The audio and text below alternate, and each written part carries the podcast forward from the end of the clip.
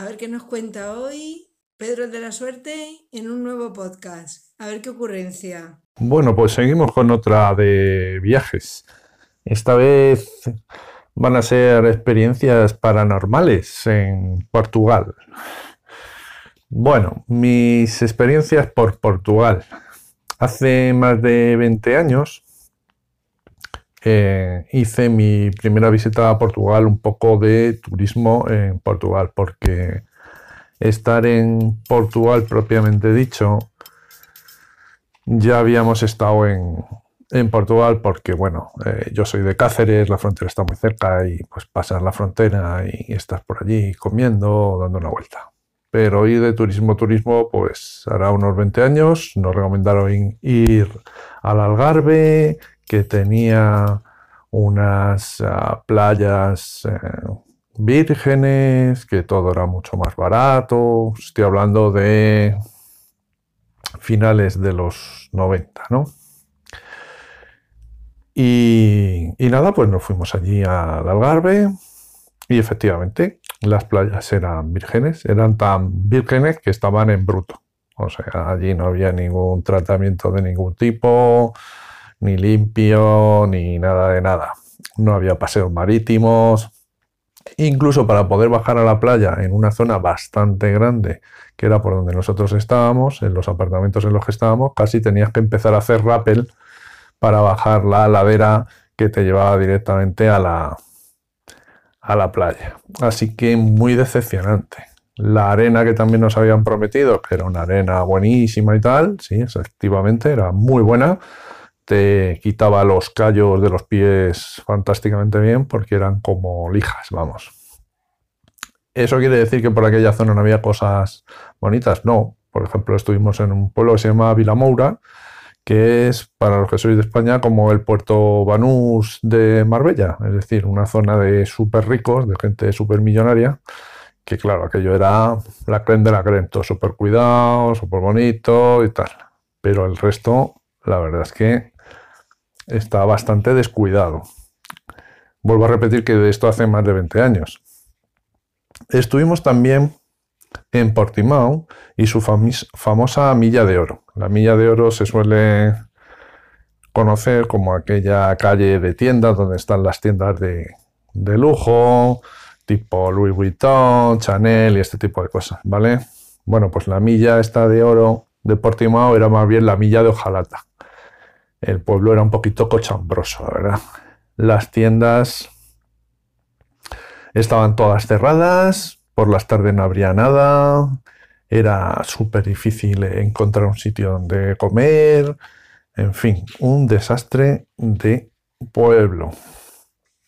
Nos recomendaron que para ir a comer buen marisco y un buen arroz había que ir a la perilla de la, de la península ibérica, justo en la punta más extrema, había allí un restaurante que chapó. Pues allí fuimos a comer y menuda mierda de arroz y de marisco. Vamos, en el Carrefour te coges las ofertas y pillas mejores mariscos. En cuanto a la perilla, nos la afeitaron a nosotros. Vamos, nos dieron un sablazo brutal, carísimo. En fin, esa experiencia pues fue bastante decepcionante más cosas. Em, le dimos otra oportunidad y fuimos a Oporto, otra de las zonas eh, de Portugal que también nos habían recomendado. Para que os hagáis una idea, es el único sitio del mundo donde me he perdido. Esto es en la época pre-GPS y antes de haber internet con datos y todo esto. Hoy en día no me habría pasado, evidentemente.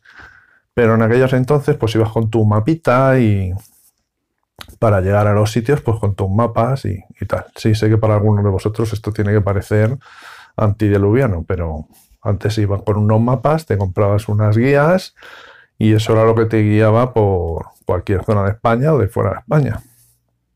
El caso es que, bueno, horrible. Los carteles me recordaron, de reconocer un poco a los de Portugal también, que aquí, eh, o sea, perdón, a los de Portugal, a los de Galicia, que aquí en Galicia también son unos cachondos.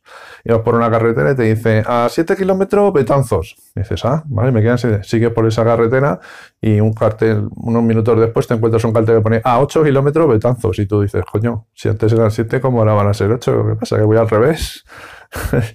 y cosas así, ¿no? Pues en Portugal, muy parecido, pero peor. El caso es que paramos a preguntar a la gente y no nos hacían ni puto caso. O sea, directamente. Fue mm, bastante penoso. Luego, bueno, estuvimos allí unos días y para que os hagáis una idea, eh, un día cogimos un taxi y le dijimos al taxista, oiga, nos recomiendo por aquí algún sitio donde comer, un restaurante y tal. Y el tipo nos llevó a un centro comercial de reciente apertura que estaba lleno de restaurantes, pero tipo franquicia, como VIPs y cosas de estas. O sea, imaginaros lo que había en Oporto, ¿no? O sea, flipamos bastante. En fin, el taxi, al menos, la verdad es que es muy barato. Más experiencias así paranormales. bueno, el único sitio del mundo donde también me he quedado sin comer, pues también está en Portugal. Fátima. Fuimos a verlo y imposible comer. Estaba todo petado. Finalmente encontramos un restaurante. Nos tuvieron una hora esperándonos y ni puto caso. Tampoco nos dieron de comer. No había forma. Creo recordar que finalmente paramos en una gasolinera a comprar unos sándwiches o algo así. ah, la Venecia de Portugal. Otra experiencia brutal pues es un pueblecito que tiene unos canales y tal. Por supuesto, ni se parece de lejos a Venecia. Pero vamos, nos cayó una chupa de agua, empezó a llover y se inundaron las calles. Que yo dije, joder, a ver si se refieren a esto con la Venecia, porque las calles inundadas, o sea, casi no podemos salir con el coche. Era más fácil salir en canoa. Sí, muchas experiencias.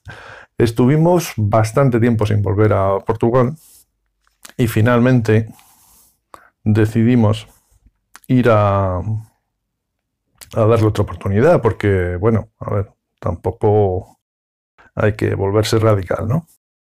Y esta vez decidimos ir por el norte, por la frontera de Orense, en Galicia. A ver qué tal, ¿no? Y bueno, la verdad es que llevamos yendo bastantes años y están siendo experiencias bastante, bastante interesantes. Pero para que os hagáis otra idea, este año ya hemos tenido la guinda. Llegamos al hotel, un hotel que además conocíamos, que ya habíamos estado otro año, y nos llega la tía de recepción y nos dice que no nos da la habitación porque todavía no la han pagado eh, la habitación del año pasado, que tienen un problema con la agencia y que no les paga desde junio del año pasado. Y decimos, bueno, vamos a ver, nosotros, o sea, ya hemos pagado, de hecho ya no la han cobrado, la del año pasado y la de este. Dice, no, no, si yo sé que ustedes han pagado. Y digo, ya, bueno, entonces, y nada, pues la tía lo que hizo fue secuestrarnos tenernos allí de rehenes y empezar a hablar con el proveedor del, de la agencia y decirle que si no les pagaban, que no, que no nos daban habitación. La tía nos hizo pasar tres horitas de cojones. Nosotros no tenemos por qué enterarnos si le pagan o no le pagan. Al final resulta que la agencia sí pagaba, que es que todavía hay un intermediario más. Entre el hotel y Booking, por ejemplo, hay una, un intermediario que es el que en, realidad hace los pagos, ¿no? Y era ese el que no pagaba. Entonces, bueno, una, una movida que nos tuvo allí tres horas de incertidumbre. La tía esta, una estúpida, eh, tuvo detalles después súper feos, encima se portó fatal. Pero bueno, para que no os quedéis con la idea de que en Portugal todo es malo, pues no, no, nada de eso.